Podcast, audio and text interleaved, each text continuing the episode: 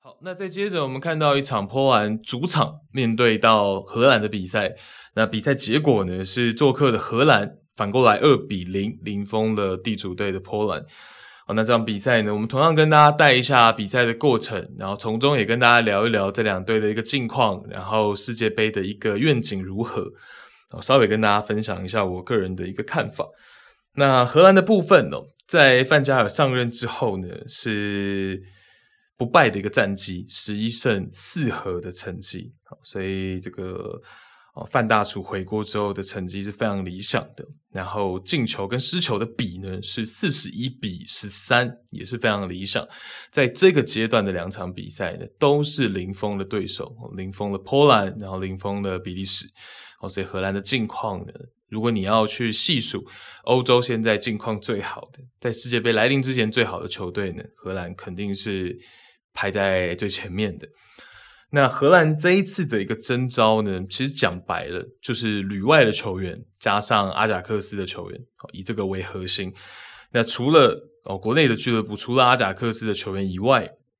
其他少数入选的仅有三位球员，那当中有两位门将，啊，一位是海伦芬的门将 Noppert，那另外一位呢是现在回国到本土联赛的 Cillessen，现在效力的是尼美根。好，那另外一位呢是比较主力哦，在国家队比较主力的 PSV 的 Hakpo，所以仅有三位非阿贾克斯，然后是本土联赛自己荷甲联赛出来的入选到国家队的球员，仅有刚刚的三位球员。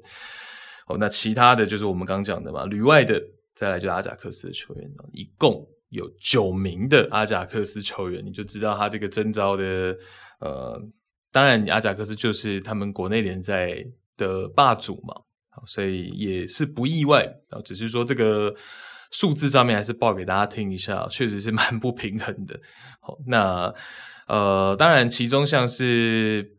Brian Brobby 哦，还有 g r a b e n b e r g 拜仁的 g r a b e n b e r g 哦，上赛季还是阿贾克斯的这个球员嘛。这两位球员是因为有伤兵的情况才入替的哦，本来是没有这两位球员的在名单当中哦，所以换句话说，本来的。初步的征召名单当中，啊，这第一版本的征征召名单呢，阿贾克斯球员是八位，阿贾克斯球员是八位。好，那看到比赛的过程呢，要先讲一个点，就是波兰用一个三四二一的阵型嘛，我们从资格赛一路看到现在，基本上都是一个三四二一为主啊，这个三四二一的阵型也是用了一阵子了。但是呢，其他的队友其实，在思考层面上面呢，呃，思维上面跟莱万常常在场上还是会有一些些的落差，有一些些的不同哦。所以其实上半场我额外观察就是莱万的部分哦。本来我笔记上记的是莱万很有耐心，本来是记这样，大家可以听一下这个过程哦，这个心路历程是这样。我本来是记说莱万很有耐心哦，虽然他会用手势跟言语去指导队友。尤其是一些年轻球员，像是左边中卫 Yakub k i v i o 有些适当的时机，他并没有向前去站位啊。譬如说莱万在居中的位置回撤到中圈的位置去作为一个接应的时候呢，他要往左侧去传球，就发现左边中卫 k i v i o 这个二十二岁的小将并没有向前站位啊，他还在一个比较偏后的位置，那就找不到一个边中位能够传的嘛。那类似这样的情景呢，莱万就会去指挥他、指导他。哦，基本上是用一个比较平和的方式去给手势的。哦，那表情上面一些特写嘛，因为总部单位一定会特写莱万嘛。那莱万的表情其实都还是很 peace 的，直到上半场加时的第三分钟，莱万爆炸了，忍不了了。球队在快速反击的机会当中呢，莱万又在中圈接应，那两名内锋也很尽责。Szymanski 跟这个 Zielinski 两名内锋呢，都很尽责的向前去前插啊，通过前插去带开防守球员，让莱万的这个身边的防守球员少一点，让莱万能够有一个出球的空间嘛。那这个时候莱万就扫了一下四周，从左边绕一圈扫回到右边，就发现说左右两侧的队友没有一个在第一时间跟进的。那这个时候莱万就受不了，莱万就带着情绪吼了两声，觉得到底在干嘛？哦，那这就是所谓的呃，整个队友的积极性也好啊，或者是跑位意识啊，跟莱万所想的有一些不同。但如果那一单就那一个 play 的话，实际上莱万自己也错过了交给右前方，好像右前方前插过去的 Zelensky 的这个时机点啊。但那个时机点也是一下下。稍纵即逝，但是那确实也是一个时间点，莱万可以上那个位置去传球。哦，Zelensky 那个时候是带开了 Nathan Ake，那其实速度的比拼之下呢，Zelensky 真的是跑出了位置，哦，但莱万没给他。然后 Zelensky 也是有一些些小小的，就是那算懊悔吧，应该也不算抱怨他的队长，就是算是懊悔吧。哦，所以其实是呃有这样子的一个观察，然后想跟大家讲，就是说，其实我觉得莱万在面对队友。通常还是蛮有耐心的哦，只是真的有一些年轻球员他觉得受不了，因为像是左侧的，除了我们刚刚讲的这个左边中卫 Kivior，其实左边翼位的 Zalewski 也是年轻球员嘛，哦所以这些年轻球员在国家队怎么跟莱万去配合哦？那你积极度怎么展现给老大哥看？这个可能都是呃球场上额外的一些信息，然后也跟大家分享，就是说这支波兰其实他还并不是这么成熟。那还是有一些青黄不接，然后从这个角度呢，可以切入去跟大家来做一个小小的报告。那比赛到了下半场呢，荷兰这边就是在有一些伤兵，然后波兰这边也是在有一些换人的情况。那荷兰这边就是半场过后呢，Frankie de Jong 大腿是有一些伤势，那把这个 De Roon 换上场。那再来到了第五十二分钟，Memphis Depay。Depay 也有一点大腿的情况，然后就把这个 Jensen 给换上场。那波兰这边呢，半场一上来就把 Milik 给调上来。那其实 Milik 的这个换人呢，其实我觉得是正确的，原因在于荷兰的防守策略。其实这两周面对比利时的那场比赛我没看，但是在上个阶段荷兰也有面对比利时，然后是个大胜的情况。然后我在 IG 跟脸书也有 po 一个比较。仔细的分析，那那个时候我的分析结果就是，其实荷兰在对位对手的前锋的时候呢，他通常是会有一些些呃盯人的情况的，他会有一个对位盯人的一个情况。那其实在这场比赛也是有体现出来，哦，只是他可能没有体现的这么明显，就是说真的是一个三对三的一个盯人啊，哦，这也跟波兰跟比利时不是一样的对手有关了。这个就不细讲，但是我讲说还是有个盯人的元素在哪里。譬如说莱万，他如果回撤接应的时候，其实通常，譬如说如果走在的是靠左侧一点的 Nathan Ake，他就会压，他压过中线再往前他都压，他都抢，哦，他就直接跟着莱万，莱万回撤他就跟着过去，啊，所以这就是比较呃荷兰在近期，他的一个防守策略通常都是这样，对手的前锋如果要到。比较中场的区域去回撤接应的时候呢，荷兰自己的三名中后卫呢，即便是大幅度，他都会愿意上场。好，那像我刚举的是一个比较极端的例子嘛，莱万回撤到中圈，甚至中圈以前的地方去接应队友的时候，荷兰的边中卫像是阿 K 或者是 Timber，他们会愿意大幅度上抢到莱万的身后嘛？这个是一个比较极端的例子。但如果今天莱万，他只是出现在荷兰三名中卫的身前一点的，在那个地方背身疑似要接应的时候，他其实可以是个饵。那替补上阵的 Milik 另外一个强点中锋，他就可以游移在越位线附近，然后伺机而动。这个时候为什么说莱万是个饵？因为三名中卫的专注度会被莱万适当的一定程度的吸引。因为莱万就在自己身前不远的地方，好像要背身去接应的，我随时要去上抢他的时候，哦，其实这个时候 Milik 反而变成是一个可以运用的一个呃棋子，额外的一个棋子。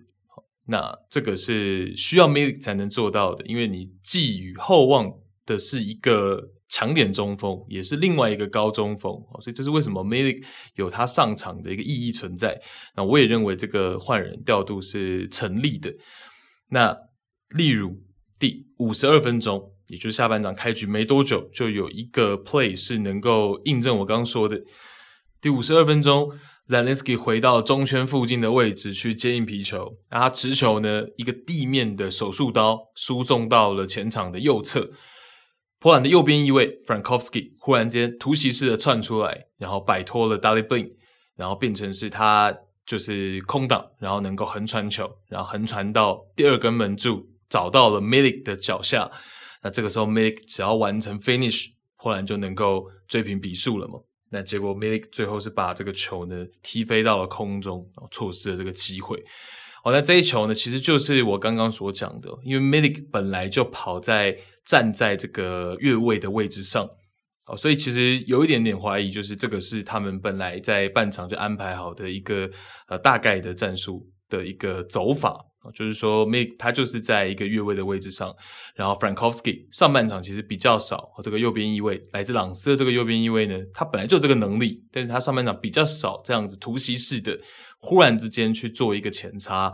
好，那上半场也没有人去喂这样子的球给他嘛，好，那 Zielinski 的回撤，然后一个非常精准的手术刀找到窜出来的 Frankowski，那这个时候 Milik 反而是一个不越位的情况了，然后他在门前只要能够完成 finish。这个战术就走出来，就跑出来了，波兰就追平比数了。这个换人就会被大家所赞扬，啊，结果没有哦，所以 Milik 真的是一个比较没有英雄命的球员了。哦，那一次在尤文，大家也知道这个绝杀嘛，最后被 VAR 莫名其妙给判掉了。那明明是我的高光时刻却没了。那像这一球也是，明明是我帮国家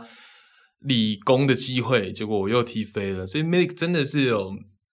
那么能力，他其实是有在尤文图斯。来了之后，其实是有超出我的预期，积极性啊，他一些回撤的帮忙策应啊什么的，哦，其实是有有出来的。然后包括这场比赛一上场之后，这个战术有没有走出来？有，但就很可惜。好，那就是像我前面讲的嘛，其实荷兰的三名中卫就一定程度的被身前的莱万给吸引到了，哦，所以没有马上的反应过来没跟这个 Frankowski 的这些点，哦，那反而是莱万之耳。根本就这个 play 他都没碰到球，那最后差点就进球了，所以其实波兰这个是很可惜的。那再到了第五十四分钟，又是 Frankowski 继续展示自己，好，莱万回撤到中后场接应的时候，阿 K 就照旧跟到那里，然后这个时候 Frankowski 这一次是去找莱万做了一个撞墙，然后 Frankowski 很坚决的向前继续挺进，然后过了中场线之后呢，再分向左侧找到 Szymanski。然后 Szymanski 也是一个不错的机会，一个近角爆射，但是最后是完全没有射正，也是一次很可惜的机会。然后也跟莱万的这种回撤，然后荷兰的整个防守系统是都有关系的。所以我觉得波兰其实到了下半场就开始有点呃抓出来了荷兰的一个防守系统，我要怎么样去应对啊等等的，就是不会每一次都成功，尤其是莱万这种深度回撤。在中场中圈接应的这件事情呢，阿 K 也不会永远都没有办法守到你嘛。第五十九分钟就反过来，波兰的正中卫 Glik 想要直塞找回撤的莱万，球是出出去了，给到莱万，但是莱万身后的阿 K 呢提前一步卡位，然后把这个球给拦截。那成功拦截之后呢，马上荷兰进行一个手转攻 b r w i n 跟 Yensen 完成了一次撞墙配合。那前者 Bergwijn 完成了一个推射破门，然后比数就变成了二比零。基本上这场比赛就失去了它原本该有的悬念。所以要讲就是说，其实波兰呢是有一定调整能力的。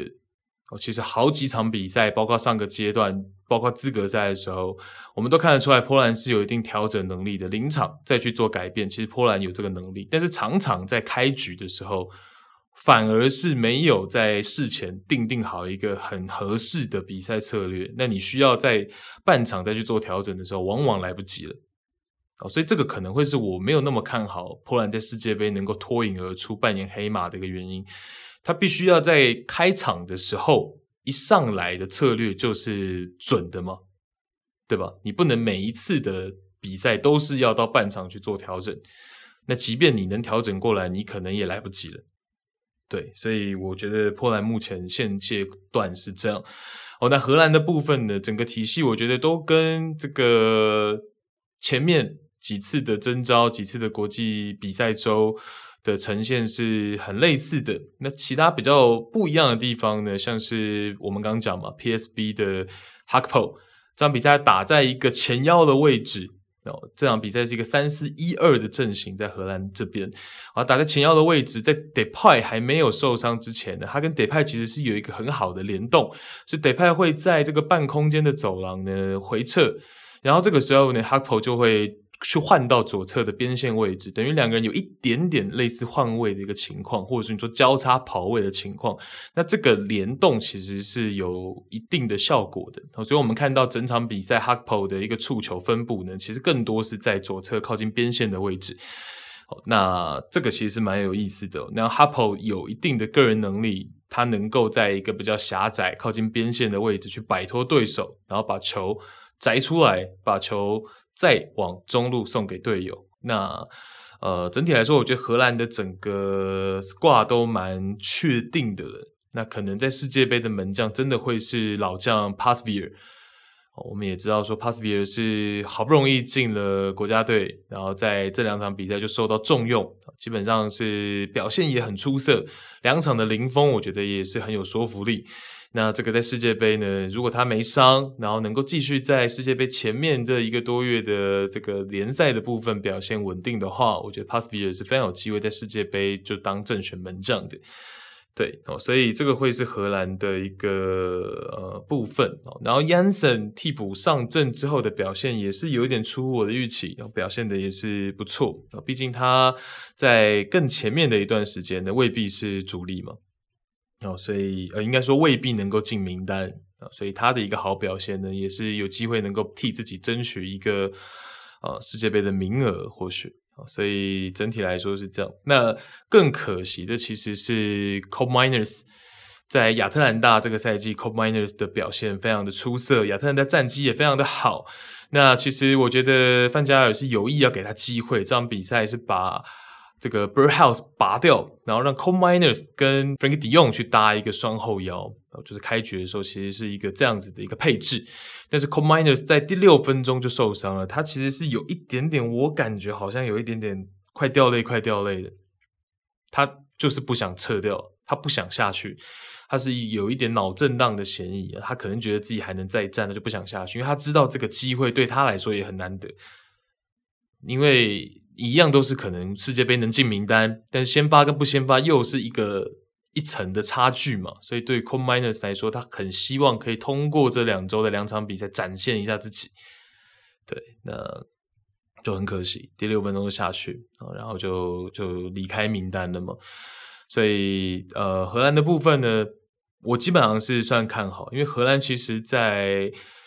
欧洲，我们说这些列强来说，它算是所有位置都蛮均衡的，然后每个位置上面都有不错的人选。你只能说荷兰的整个这个年轻人接上来的速度也算快，而且每个位置都有人才，所以呃，我觉得其他国家某部分来说是会蛮羡慕荷兰的哦。那像是这个阶段。呃，我们可以看到一些年轻球员的入选嘛，像是阿贾克斯十九岁的右边后卫 Divine Ranch 是有入选啊，但是他很可惜在这两场比赛都没有一个上场的记录。那像是 g r a v e n b e r g 其实也才二十岁嘛，Kenneth Taylor 也是阿贾克斯的这个中场，也是二十岁而已。所以荷兰我认为整体是看好的，但是他的一个小小问题就是说，他的前场可能没有我们所谓的那种真的超级明星。真的一个大腿，那所以我觉得 Depay 是绝对不能在世界杯之前，呃，有伤情的。世界杯需要 Depay 的一个当做一个支点吧。呃，Depay 的经验，然后 Depay 的一个现在跟这些球员配合的程度也很高。那 Depay 绝对会还是会是一个前锋的一个首选。那他跟 Bergwijn 之间的一个搭配，我觉得近期也都是不错。哦，那像是 Brian Brobby 啊，Weghorst 啊，其实都不是最优选，坦白说，哦，所以我觉得 Depay 会是一个很重要的一个点。哦，那其他的球员呢，只要正常的发挥，其实荷兰是会有一定机会的。防守有不错的人才，不错的强度，然后在进攻上面呢，是很有 build up 的能力的。像荷兰刚刚我们讲到波兰的上半场第一场的。第一球的进球呢，其实就是一个非常漂亮的 build up，然后最后完成的进球。哦，所以荷兰在范加尔执教以后，就是回国以后的这个发挥，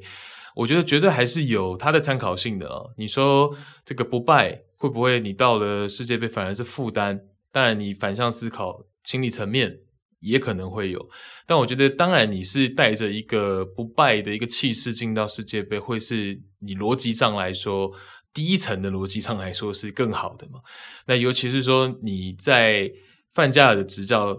底下。在同一个类似的 system 跟战术体系之下，你能够完成一个十五连不败的一个成绩的时候，球员对于主帅的这些战术的信念感会很重，会很强，然后对于整个团队的信念感也会很强。哦，这个都是进到世界杯的一个优势。但如果世界杯真的滑铁卢了，只能说这些球员反而是把那些转化为负担的。当然，这也是有可能。哦但我觉得更多的往正向看的话，荷兰毕竟是在世界杯之前境况最好的欧洲列强之一。那我觉得荷兰相对来说在世界杯是会有一定的前途的。那会不会夺冠？我觉得我我个人可能不会投夺冠的这一票了。但我觉得荷兰是会有一定机会进到可能 maybe 八强，甚或可能再往前一步到四强，它都是有这个可能性存在的。但夺冠的话，我好像真没想过，所以。大概是这样，我们世界杯前面再再重新思考一遍，哈哈，大概现在的想法是这样。OK，对于这两队分享到这里。好，那我们接着来聊的国家队是塞尔维亚。哦，那塞尔维亚当然它不是在欧国联的所谓第一个级别哦，它是在第二个级别 B 级别。那当然，你在 B、C、D 的这个级别呢，你能够拿到小组第一的话，你就可以升级嘛。所以塞尔维亚在这个阶段哦是成功的，成为了他们那一组的榜首，然后能够在下一届的这个欧国联呢就升到 A 级别去。哦，那在这两个礼拜两场比赛呢，塞尔维亚都取胜了，哦，分别是四比一取胜了瑞典，然后二比零取胜了挪威。OK，那说到塞尔维亚呢，我们要先跟大家来提一下，我们之前都忘记去跟大家聊到的，就是塞尔维亚的主帅 Stojkovic，Dragon Stojkovic，他是一位很有名的球员，非常非常有名的球员。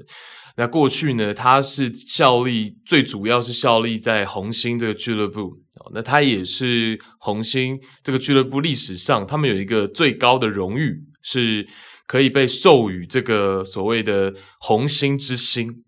好，在俱乐部历史上呢，仅仅有五位球星被授予过这项荣誉。那 Stoikovic 就是第五位，也是最后一位授予“红星之星”的球员。好，那他过去的一些经典战役，像是他在一九九零年的世界杯带领了塞尔维亚国家队的前身南斯拉夫国家队，在世界杯挺进到八强。那最后是跟这个马拉杜纳的阿根廷踢到点球大战才败下阵来。哦，那另外的经典战役呢，是在俱乐部的层面，八八年的欧冠，他带领红星两回合战平了 AC 米兰，而且 Stoichkov 个人就包办了球队两回合的两球。那最终同样是遗憾的败在了点球大战。哦，那尤其是在面对 AC 米兰的比赛上面呢。Stoichkov 过去被称为是也算是进攻大师哦，他有各种的一些绰号啊名号哦，其中进攻大师也是其中的一个呃响当当的名号。那他就是很善用一些呃很有欺骗性的、很有魅惑性的变相哦，他会用自己的这个重心脚去欺骗对手，或者是用身体的摆幅去欺骗对手哦，然后完成变相。所以，Stoichkovic 在球员生涯是非常有名的。那到了这个。教练生涯呢，他也是蛮有名的，是他曾经有先去担任到塞尔维亚足协的主席，然后后来去过这个日本，然后后来去过中国，然后最终现在是回到塞尔维亚国家队来执教。哦，对，那他球员生涯呢，其实他到球员生涯的后期尾端，他是在日本退休的，他在日本的俱乐部名古屋鲸鱼退休的。哦，然后最经典的是 Stoikovic 在教练生涯，他其实还是有回到名古屋鲸鱼，然后他的老东家执教。然后在二零零九年的时候，他率队碰到横滨水手，然后横滨水手在比赛过程当中的后卫就受伤嘛，那受伤裁判就暂停比赛，然后水手的这个门将呢就把球大脚先清出到界外，好，然后这个清出来的时候刚好就落到了场边，在这个这个站着在场边的这个 Stoichkov 要落到他的跟前，然后他就凌空把球吊射送回到球门，然后大概是五十码左右的距离，然后全场欢声雷动。可是裁判就以这个认为你是抗议的这个举动，把 Stojkovic 给驱逐出场，红牌驱逐出场。哦，但那一球确实就是让大家又想起来说，哦，确实是南斯拉夫的这个名将，果然是名不虚传。哦，距离当年一九九零年的世界杯已经十九年了，但仍然是有这样子的一个脚法，这样的技术在。哦，所以这是塞尔维亚现在国家队的主帅哦，其实比他们所有的球员都还要来的有更辉煌的球员生涯。好，那回到。这两周的国家队比赛哦，塞尔维亚有个怎么样的一个情况跟表现？第一场比赛我们刚刚讲是四比一战胜了瑞典哦。那这场比赛呢，其实是一个让一追四啊，因为先进球的是瑞典队哦。但是在那一颗球之前，其实塞尔维亚也自己错失了蛮多次门前的机会哦，起码有两次是这种绝佳的机会在门前自己没有先把握，然后反而让瑞典先进球。但先进球不打紧啊，因为塞尔维亚确实在这场比赛攻势是比较凌厉的那一方，仍然是能够在落后的情况下一直创造机会。那由这个 Mitrovic 富勒姆的当家射手 Mitrovic 完成了一个帽子戏法哦，那就把比数扳成改写成三比一，然后锦上添花的呢是都灵队的中场 Sasa Lukic。是用他的非惯用脚的左脚完成了一个世界波的破门，所以这场比赛塞尔维亚相对是赢得比较轻松。然后呃，Mitrovic 的部分呢，他的进球我记得应该是起码是有两球吧，都是靠着这个传中或者是角球，然后等于是一个高空战的方式完成的破门。然哦，所以这个是塞尔维亚的呃第一场比赛。那第二场比赛呢是碰到挪威。那碰到挪威呢，其实就比较有趣哦，因为其实挪威在开场二十六秒的时候，Erling Haaland 就拿到了一次很好的单刀机会，可是被塞尔维亚这个门将 Milinkovic Savic，就是拉齐奥的那个 Milinkovic Savic 的弟弟，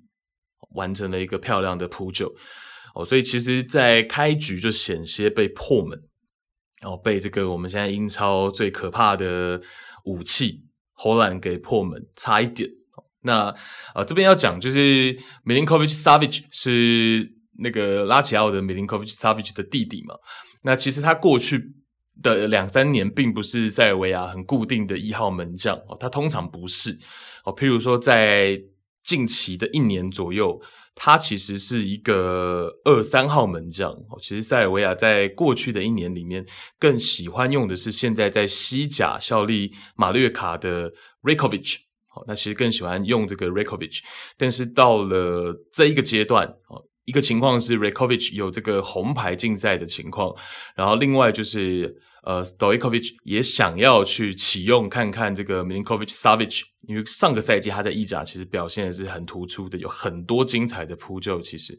哦，所以有一点点扶正的这个味道。好，那在打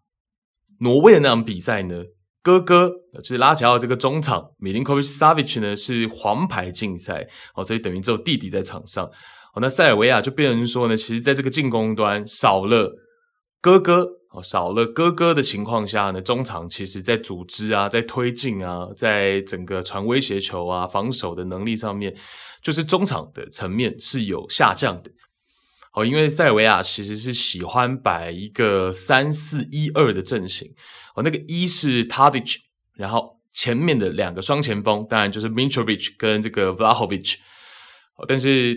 这个等于说前面的三个人都是一个比较进攻属性的。哦，在中场层面，这三个人是不太可能提供什么防守的嘛。啊，这是一定的。哦，所以变成说，如果本来有 Milinkovic Savic 存在的话，他是一个比较全面性的中场，他能够防守，他也能去推进，他也能去传球嘛。哦，那如果没有他存在的话呢？像这场比赛打挪威，就用到是 Lukic 跟 ilich 去搭档。那这两个人的搭档呢，相对来说就推进能力也好啊，面对防守者摆脱的能力啊，就是整体来说就有下降。哦，所以其实塞尔维亚打挪威这场比赛就比较吃力一些。哦，那最终能够赢球呢？那两颗进球其实都还是跟这个 Dusan Tadic 在居中的这个位置去策应到。去传出 key passes 有很大的一个关系哦，所以其实看下来，整体看下来，就是塞尔维亚现在他要在世界杯走得更远一些，或者是赢下更多的比赛，其实就是 Tadic 的这个位置有没有被对手给防堵到。那如果没有被防堵到的那些回合里面，那些 play 里面，Tadi 能不能去找到双前锋？我，变成说 Tadi 这个点是非常重要。对，那我觉得这个是大家世界杯可以观察的，等于说他其实是最关键的那个点，他能不能送饼出来？哦，能不能队友先找到他，然后他能不能在一个是能够出球的位置，然后再衔接到前面的双前锋，会是塞尔维亚很重要的一个呃关键。好，那他的在这场比赛很长，是跟这个左边的翼卫 Kostic 走在一起。那但两个主要球员走在一起，我觉得好像不是这么的顺，好像有一点点小尴尬，有一点点卡卡的。哦，所以这部分我们也可以再观察一下。那也是因为 Milinkovic-Savic 不在，哦，不然其实 Tadic 可能会更靠右一些，就不会有这个问题。哦，所以呃。到时候应该都会在嘛，在世界杯是肯定都会在哦，所以等于变成说，诶，那左右侧都有一个能够在双前锋身后去传送的球员的时候，塞尔维亚的威胁性会再提升一些。好，那再来就是打挪威这场比赛呢，Mitrovic 其实有很大量的回撤接应，那原因也跟我前面讲的一样，就是这场比赛中场是稍微有一些些吃力的，持球方面、推进方面，好，所以在双前锋的选择上面。主帅 Stoikovic 是选择让 Mitrovic 更多的回撤去接应持球，哦，那到什么地步呢？Mitrovic 整场是有四十四次的触球，其中只有两次是在大禁区里面，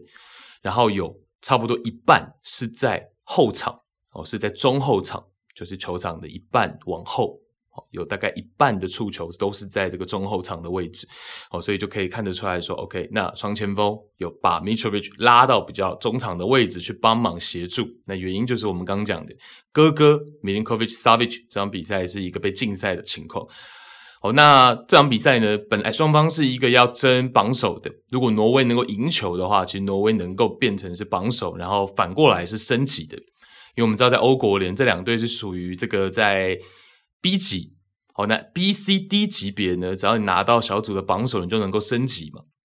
对哦，所以这场比赛其实挪威也是蛮可惜的。如果我们刚讲在那个第二十六秒，荷兰能够进球的话，会不会就改写这个局面？因为这场比赛是挪威的主场嘛。那如果改写的话，就变成挪威要升级了，我们就可以在 A 级别看到挪威了。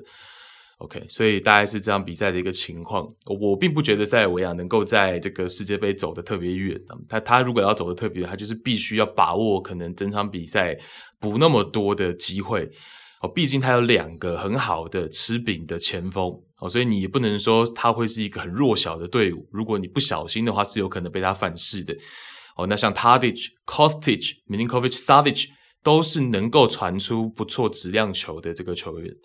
哦，这是我对塞尔维亚的一个看法。好，那再来呢，我们用比较闲聊的方式跟大家一起来回顾其他欧洲列强在这两周两战的一个表现。哦，比较闲聊的方式，我们就轻松带过。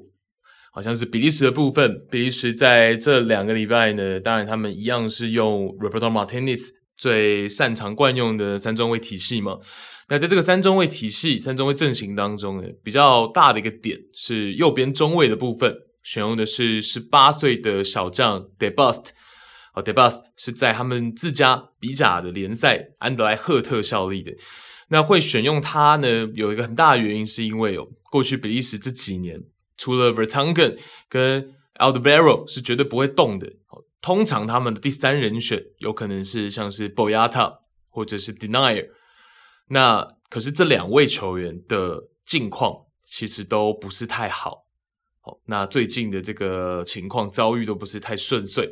博亚塔的部分，他是在夏窗的最后一天才从这个德甲好不容易找到了下家，好转会到自己比甲的这个豪门布鲁日。那 Denayer 就更惨了，Denayer 是到了最近才落脚到了沙乌地阿拉伯联赛。哦，所以他二二二三赛季到目前为止是还没有任何一分钟出赛的哦，所以为什么没有这一次没有征召博亚塔，也没有征召 Denayer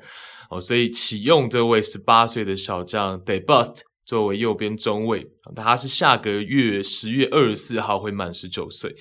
那 De Bust 他在这两战的表现，我觉得就算是只能勉强算个五十分吧，就是不及格边缘这样，因为就没有特别亮眼，那也看不出来攻守两端有真的很值得往下期待的一个点。当然，他已经是这个本土联赛打边中卫来说呢，比较适合就是说提拔看看的年轻球员了。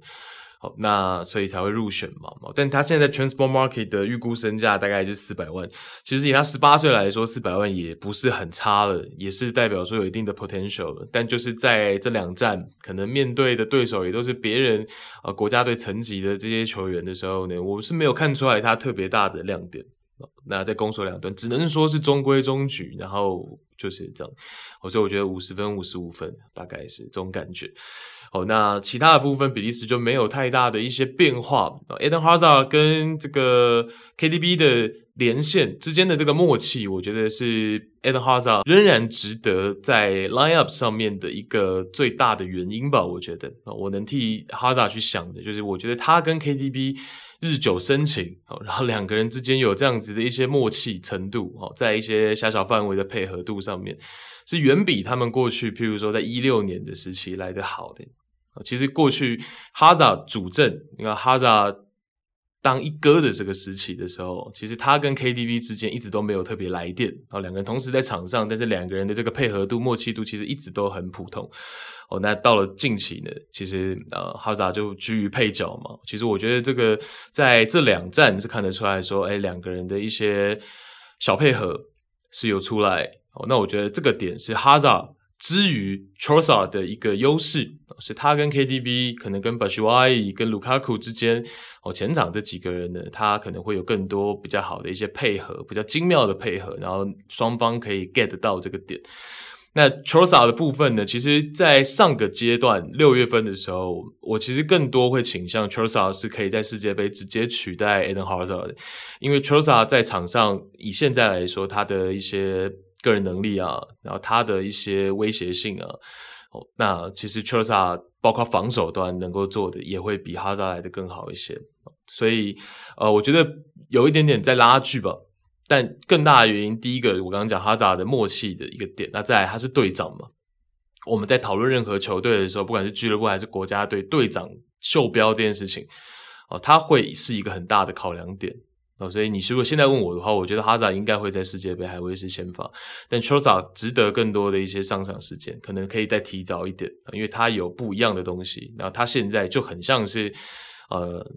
但巅峰的哈萨可能会比丘萨来的更强嘛，但他就是变成说会有比较好的个人能力的，相对于现在的哈萨来说，你看现在的 Eden Hazard 已经很难通过自己的盘扭，然后很直接性的过掉对手。或者是说在狭小范围的能够突围出来，然后通过自己的盘带是比较困难一些的哦，所以呃这个位置大概我的想法是这样哦。那在第二场面对荷兰的那场败仗当中呢，也有给到 Catalara，像是 Lucas Bacchio 啊更多的上场时间，那可能也是 Roberto Martinez 做一些些尝试跟观察吧，但我觉得也就是一些些，我觉得 Catalara 在。米兰的表现真的是还蛮突出的哦，尤其是才刚加入嘛，但是我觉得还是蛮难去影响到 Martinez 在世界杯上的用人的。对，我觉得是有难度的，他在世界杯要有更多可能大家期待那种上场时间，可能还是会比较难。哦，那 Luca Bacchio 就更不用讲了嘛，他都还未必一定会这个入选。哦，那前年的时候，去年吧，去年前年我们在讲这个 Doku 的部分。但多库仍然是在这个雷恩嘛，但是因为去年大伤之后，其实这个赛季刚回到球队，在雷恩，他除了还有一些小伤以外呢，他也已经不是暂时已经不是雷恩的先发主力了，所以基于俱乐部的一个表现，他也不太可能会入选。所以其实呃，比利时我们在世界杯可能还是会更多的看到，就是那一批球员，就是这一批黄金时代，然后跟这个黄金时代。往后几年哦，就像是这个卡斯塔尼亚等等的这些球员呢，大概就还是这一批嘛。那可能就是这个中场中的部分，中前卫的部分，Onana 应该会是一个比较哦，就是崭新进入到 rotation 的球员。我觉得 Onana 应该会是这这个比较不一样的一个变化。那其他球员想要争取到上场时间，我觉得在世界杯还是会比较困难。对，那大概是这样。那。呃，我觉得比利时在世界杯一个另外的 key man 会是 Youri Tielemans，因为 Tielemans 的状态在这一个阶段显然是没有六月份这个阶段来的那么好哦，那可能也跟他的俱乐部的这个状态都有关呢。哦，那就代表说，其实他的俱乐部也不是所谓心态的问题，因为我们可能会去揣测说啊，他在莱斯特城是不是因为转会没成功啊，或是本来要转会啊，所以心态啊，这个态度上面有问题，所以才导致场上表现比较普通。但是或许就是整个影响吧。那你看这个连贯到这个阶段的国家队比赛，其实 Yuri 的表现也不是太理想。啊，远远的没有他六月份那个阶段在国家队的表现这么突出啊，能够更多的去做前插啊，然后让 KTB 在比较后场的位置去接应啊，然后去拉出空间啊，等等的。哦 Yuri 的表现是有下滑。那这个对于比利时在世界杯想要最后一搏，这一批球员想要最后一搏呢，就会是一个比较哦，他要去需要去调整的。如果 Yuri 是一个好的状态的话，那比利时还是会有机会哦。因为就是 KDB 跟这个其他我们很熟悉的这些球员，其实对手都很熟悉了。但 Yuri 是一个变化性 Yuri 是一个能够呃提供不一样进攻套路的球员，然后也能够分担 KDB 很多作业的球员。所以我觉得这个点会是世界杯的一个 key point。那如果他的状态调不回来，就会是 Onana 需要挺身而出的的部分了。哦，就等于要靠年轻小将的挺身而出的部分。哦，所以总结就是这个中前卫、中前卫的部分，然后再来就是右边中卫 Debust 这个点在世界杯，那 Boyata、Denayer 啊，有没有人可以可以回来，然后有一个比较好的状态？如果没有，那 Debust 真的要在世界杯去先发的时候，他的表现会怎么样？能不能扛得住？啊，这个会是比利时在世界杯的几个观察重点。好，那再来呢，也简单聊一下英格兰跟德国队。好，我们先讲德国队的部分。德国队在限动，其实我也大概阐述了我的一个最基础的想法，就是我觉得在这个比较不对称的四二三幺当中呢，最重点的两个球员呢，就是 Jonas Hoffman 跟 Davy Rom。那 Hoffman 的部分哦，其实我觉得他真的是摆在，如果你四二三幺来说的话呢，摆在右边前卫的位置会比 Gnabry 来得更好啊。所以为什么说，其实德国队第二场面对英格兰的时候，这才是跟他们六月份的主阵型比较接近的哦，就是 Gnabry 做替补，然后 Hoffman 去打先发嘛。因为 Hoffman 这个球员呢，其实他在国家队的一个最大的作用就是他的一个积极性，因为德国队其实任何球队都是一样。很多球队会去讲说，球迷都会去讲说，那你譬如说英格兰低位防守的时候，德国队好像没皮条，没办法。那可是人家已经在低位去摆了一个小巴，甚至或大巴，那你要怎么样去突破？其实这个都已经是有点跳脱战术了。对，那变成是什么？德国队在六月份为什么在那个阶段的时候表现特别好？很大一部分是，即便对手他会有比较大的防守。企图，然后有更多的这种想要以防守为出发去打反击的企图，但他仍然会有一些空间是能够让我利用，让我去打手转攻的时机点，还是会有。那这个时候，Hoffman 的这种积极性、积极的前插、积极的这种反越位，然后积极的窜出来去做这种呃跑动的时候，其实就会是德国队在上个阶段一个很大的利器。那像是 Rudiger 有的时候去跟他在后场 Rudiger 的长传去找 Hoffman，就会是上个阶段我们会常常看到的一些呃情景嘛。那 Hoffman 的启动时机，我觉得在国家队是非常重要的，也是他的一个技术特点。上个阶段我们看到 Rudiger 有的时候他只是刚刚把球做一个拉球动作，然后要到自己右脚的这个旁边一点点的位置，然后就是意思就是说要在一个比较舒服的地方准备要起长传的这个拉球动作一做，Hoffman 就已经启动哦，所以类似这样子的一个跑位意识呢，其实是德国队所需要的，那也是德国队一些不一样的元素。便于他们能够去做一些这种，呃，抢这种手转攻时机的那一拍，哦，譬如说你面对英格兰，如果你那一拍没有去掌握到的时候，英格兰就整个整体退防了，你也就没有那个所谓的时机存在了。哦，所以我觉得这个是德国队在九月份，就是这个两周里面呢做的没有。六月份来的这么好的地方，所以我觉得 Hoffman 这个点呢，他的状态也好，他怎么去运用也好，然后反过来对手怎么针对他这个点也好，都会是世界杯一个很大的重点哦。德国队的比赛上，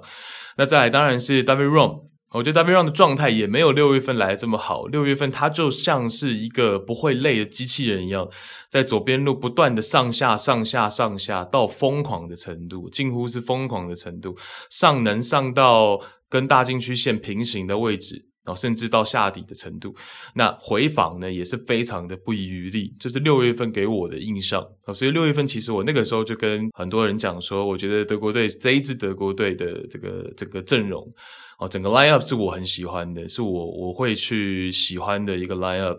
那就是 Wram 跟 Hoffman 在两侧做不一样的事情，但是都提供了一定程度的这种 energy，然后这种能量，然后给。这种积极性给到球队，好，那 Wram 在九月份这个阶段，感觉他好像有一点点疲态，就没有到六月份这么夸张的上下这种幅度，然后来回来回，我觉得相对而言并没有到这样的一个程度，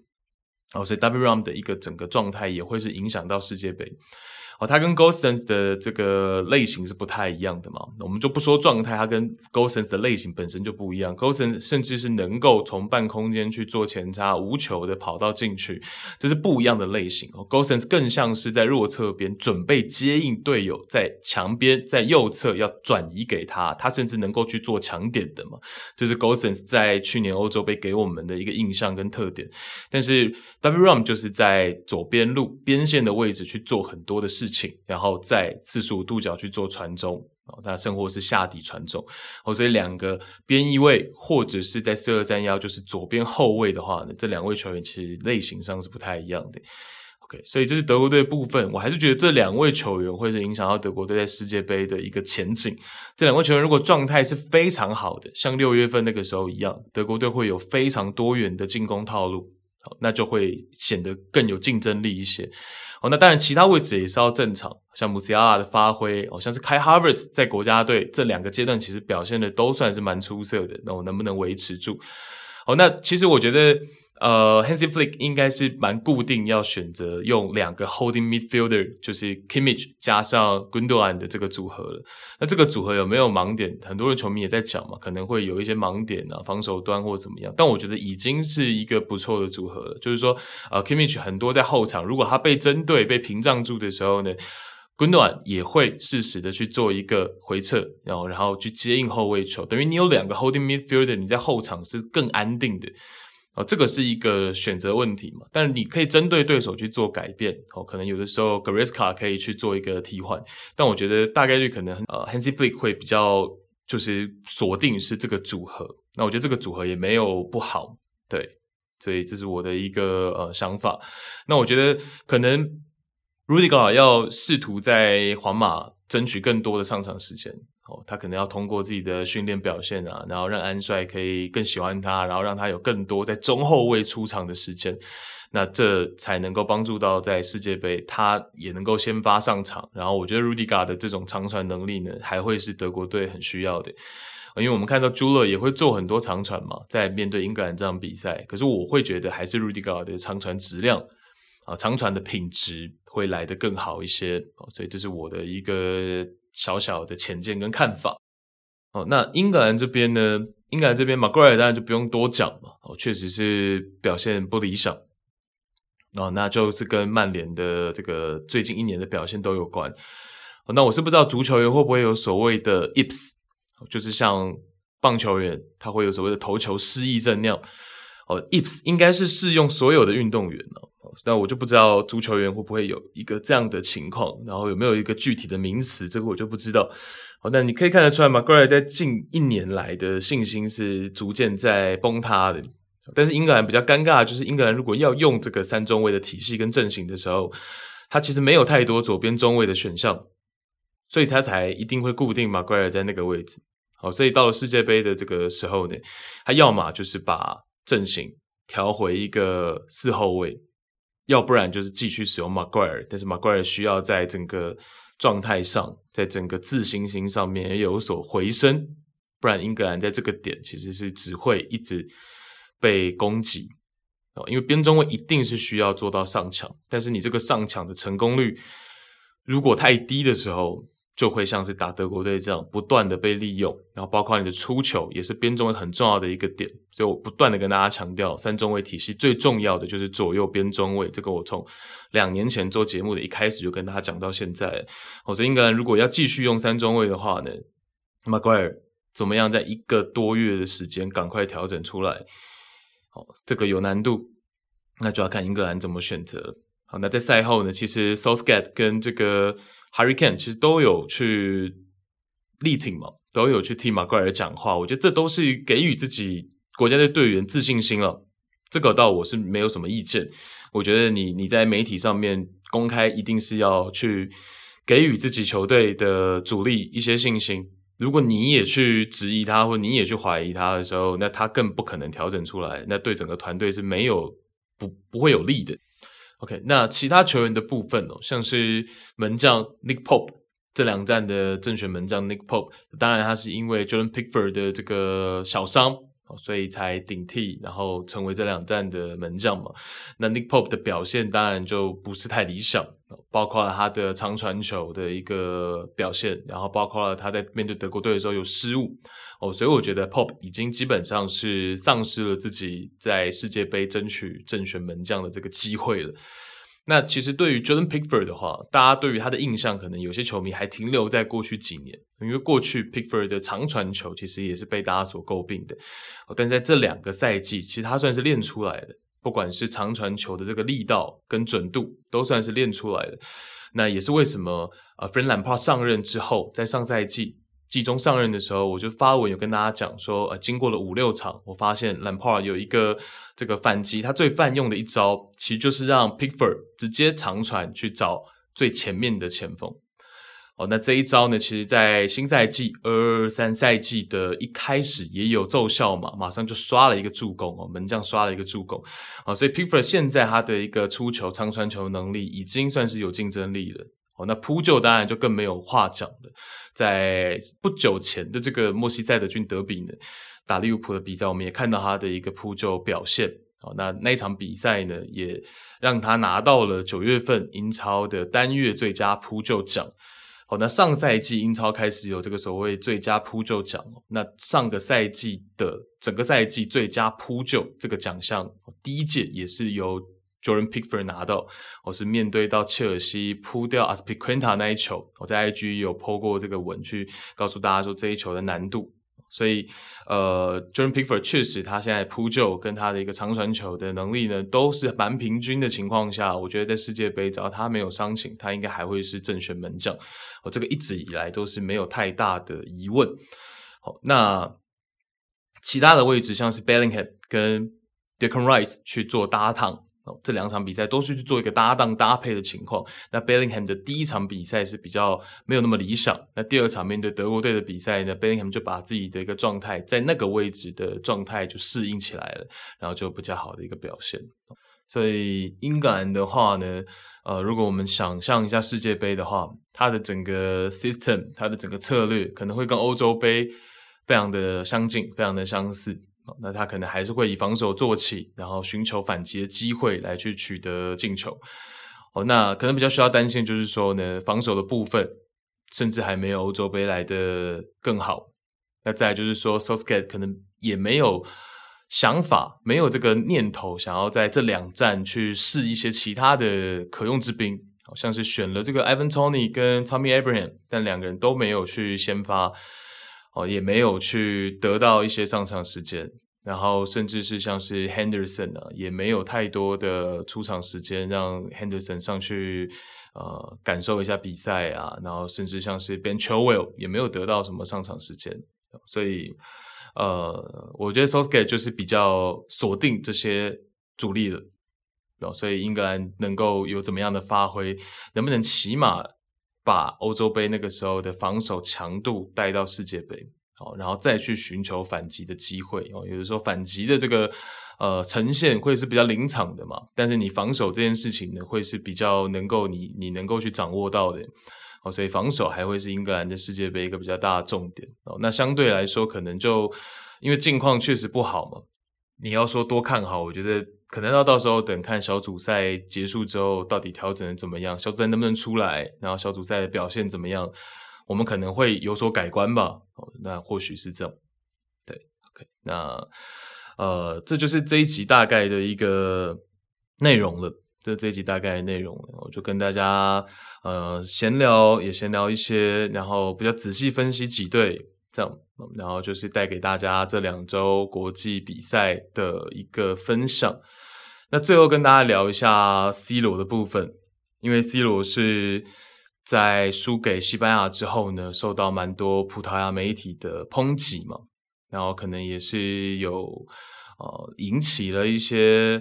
舆论啊，因为这个 C 罗的姐姐也有出来说话嘛，然后就引起了一番讨论，然后也有蛮多的人呢去力挺 C 罗的，因为 C 罗在最近的半年确实不是太如意。我们从四月他的这个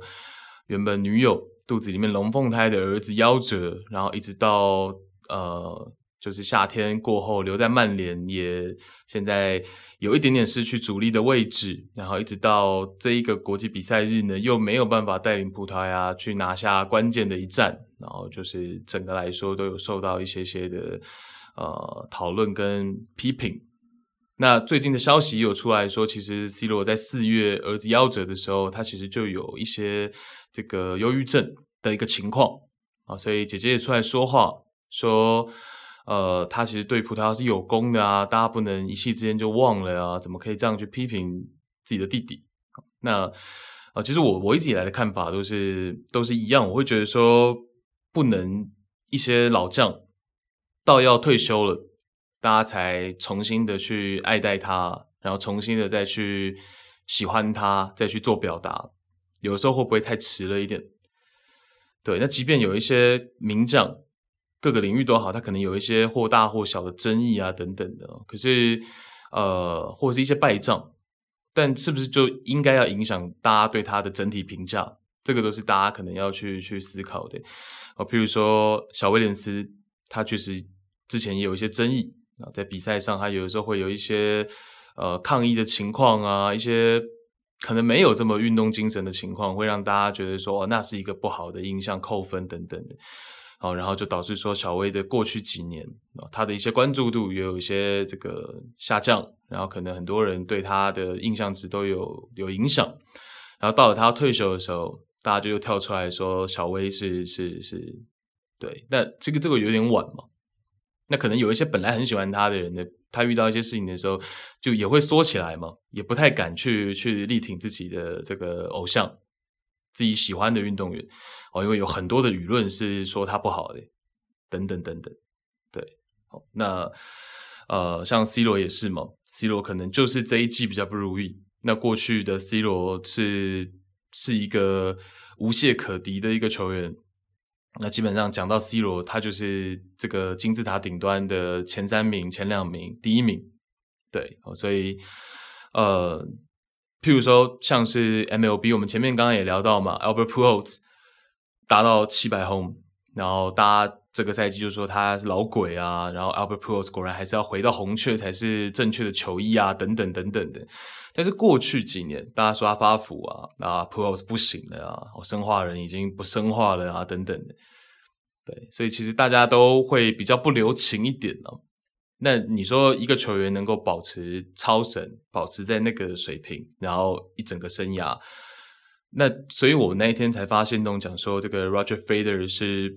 有点完人的感觉。就即便就就是我们从这个荧幕前面去看他，就看得到的层面来说，Roger Federer 感觉真的是一个。呃，你说整个职业生涯的高度，然后一直以来的表现，然后一直以来的为人，然后包括他那一天这个退休战，这个的一个一个双打的一个安排，然后最后他结束的时候，记者问到他关于他家人老婆的时候，他那种哭的像是一个最单纯的男人。去爱他的家人的那种感觉的时候，你就会知道说这个高度是有多高。但是不是每个运动员都是能够到 Roger Federer 这种高度嘛？对吧？那总会有下降的时候，对不对？那我永远都要急流勇退吗？我就完美了吗？难道下滑不也是我职业生涯的一个体会吗？所以我个人的感觉是这样。哦，那像 C 罗这件事情，其实有蛮多人过去的队友啊，或者是足球圈，或者甚至是圈外的一些运动员，都有出来去替他发声。像是卡教练 Casillas 就讲说，有一天我会告诉我的儿子，曾经有一个时代，有一个 Cristiano Ronaldo，那是一个神话故事。那球王比利就讲说，我很欣赏 C 罗，如果让我组建一支国家队，他将是我的第一选择。那过去的队友 Gareth Bale 就讲说，啊，C 罗是世界上最全面的球员。好，那像是 WWE 的这个知名选手 Wrestler John Cena 就讲说，如果让我说出一个一些著名足球运动员的名字，我会从 C 罗开始，就是这样。OK，所以这是这些这个这些名人哦，这些过去他的队友啊，或是啊足球圈的名人呢，在近几日。讲的一些话，我就出来替 C 罗去讲一些话，所以我觉得就是一个名将他会走下坡，这很正常嘛，对吧？就像 Roger Federer 的最后一场比赛，他也未必会赢球是一样的，对，所以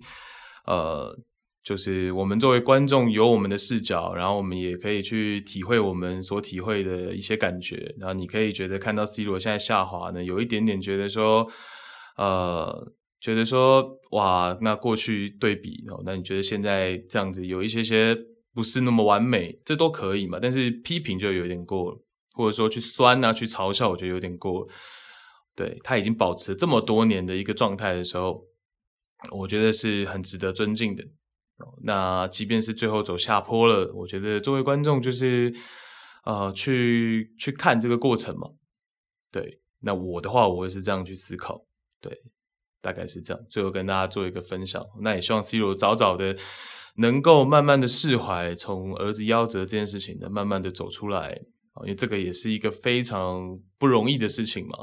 哦，那这个事情当然有非常非常多普通的人也都有经历到，我们一般人都会经历到，可能都会经历到的事情，就都知道说这件事情，我们能够去。呃，想象这件事情很难走出来，那希望他可以尽早的走出来，然后在世界杯呢，C 罗能够有好的发挥，那我们可以期待这件事情发生。那如果没有好的发挥的话呢，那也是祝福 C 罗，他未来如果最后退休了，在四十岁，maybe 四十岁，maybe 他还想要去拼下一届，哦，那尊重他，然后希望他。假如哪天退休的时候，退休生活可以很理想，这是我的一个看法。这样，OK，那就是这一集的内容。那就跟着大家一起期待世界杯的到来。那剩下 maybe 剩下五十天，还是不到五十天了，没有去细数。但我本身是蛮期待的，也还有非常多的国家队是我还没有非常仔细的研究跟去注意他们的近况。好，那我自己也会有时间多去注意，然后希望世界杯之前跟世界杯的过程当中呢，能够跟大家分享更多的一些呃分析跟看法，就是这一集的内容呢，希望大家收听的愉快，拜拜。